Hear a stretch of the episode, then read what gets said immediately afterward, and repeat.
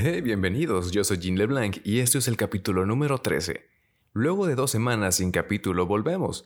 Disfruta el capítulo en su nuevo formato recortadito y conciso. Si te gustó compártelo o califica mi canal en Spotify. Eso me ayudaría muchísimo. Sin más, te dejo con el episodio. Hola, ya han pasado más de 50 días desde que comenzó este nuevo año. ¿Hiciste propósitos? ¿Te metiste al gym? ¿Estás haciendo algo nuevo? ¿Qué tal eso de ser alguien nuevo? ¿Ser mejores? Quizás ser más flexible y calmar tu temperamento. O por otro lado, decidiste ya no dejarte de los demás porque te concibes como una persona pasiva. Podría ser que durante el acto de estarte comiendo las 12 uvas repetiste muy fuerte en tu mente, me voy a portar culero este 2023, ya no voy a dejar que me pisoteen, ya no me voy a quedar callado cuando sepa que tengo que defenderme, voy a dar mi opinión cuando crea que es valiosa. Voy a destruir a quien fui y me haré un villano. Ya viste el título de este episodio. Vamos a hablar de por qué decidimos comportarnos de una forma oscura y villanesca luego de una experiencia desagradable y por qué suena, al menos en un principio, tan atractivo. Autoconcebirse como un villano es una reacción de defensa frente a una situación desagradable nos sentimos dañados o lastimados y como toda persona sana, no queremos seguir experimentando eso. Por ello buscamos formas para alejarnos o hacer callo para que no nos vuelva a afectar. Independientemente de quién me esté escuchando, sé que has experimentado una situación con alguien más, digamos pareja o persona que te gusta, en la que te rompieron el corazón. Dime, ¿qué pasó después? Luego de ser don cariñoso y detallista 3000, pasaste a don amargura si el amor es para tontos 5000. Vaya cambio, ¿no? Aceptémoslo. En este caso, un corazón roto, según estudios, provoca síntomas físicos reales, es decir, dolor real. ¿Qué? ¿Aún no me crees? Bueno, el síndrome del corazón roto es una afección cardíaca que a menudo se debe a situaciones estresantes y emociones extremas. La afección también se puede desencadenar por una enfermedad física grave o una cirugía. El síndrome del corazón roto suele ser una afección temporal. Sin embargo, algunas personas pueden seguir sintiéndose mal después de que el corazón se cure. Las personas con síndrome del corazón roto pueden tener dolor repentino de pecho o pensar que están teniendo un ataque cardíaco. Este síndrome afecta solo una parte del corazón. Además, interrumpe temporalmente la manera en que el corazón bombea sangre. El resto del corazón sigue funcionando de manera normal. A veces, el corazón se contrae con más fuerza. ¿Qué quiero decir con esto? Dolor puro y duro. Nada de que es mental. El dolor está ahí y tenemos que hacer algo con él. Así como en este ejemplo, hay otras cosas que pueden desencadenar una emoción, sentimiento o dolor aversivos, como perder el empleo, riñas con otras personas, ser víctima de alguna agresión. Aquí tú elige, ponte el saco que más te guste.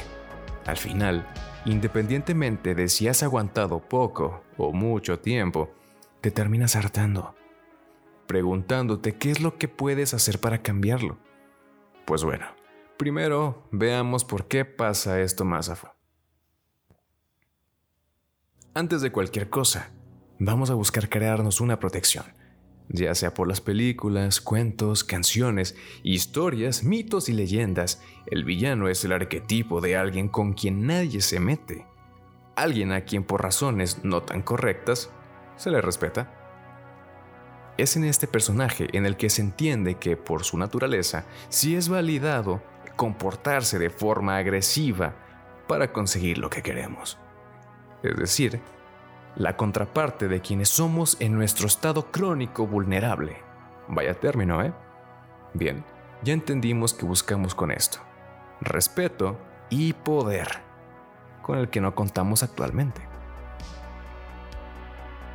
Ahora, luego de un plot twist en nuestras vidas, luego de que se nos haya cambiado la jugada y haber presenciado que la vida no es perfecta, nos podemos llegar a sentir engañados, traicionados.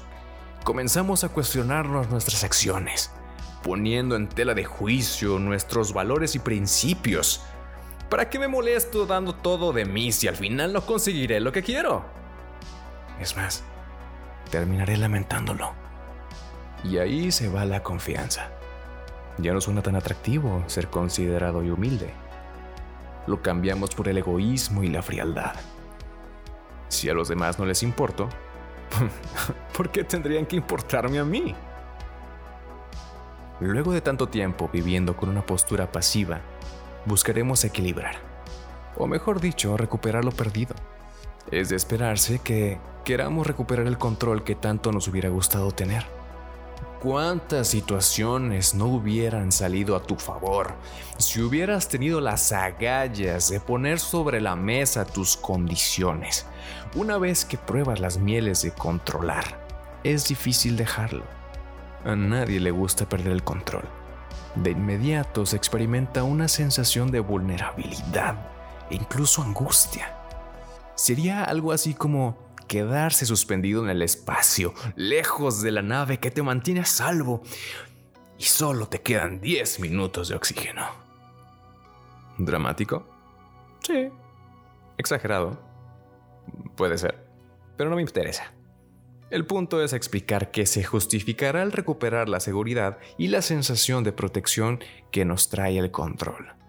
Y como estás herido, es muy probable que ese control se vuelva opresión hacia los demás.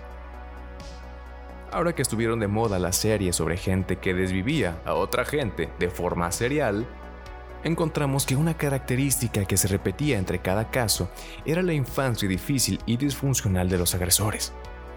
Todos los abusos a los que se vieron expuestos los llevaron a desarrollar una sed por compensar su realidad.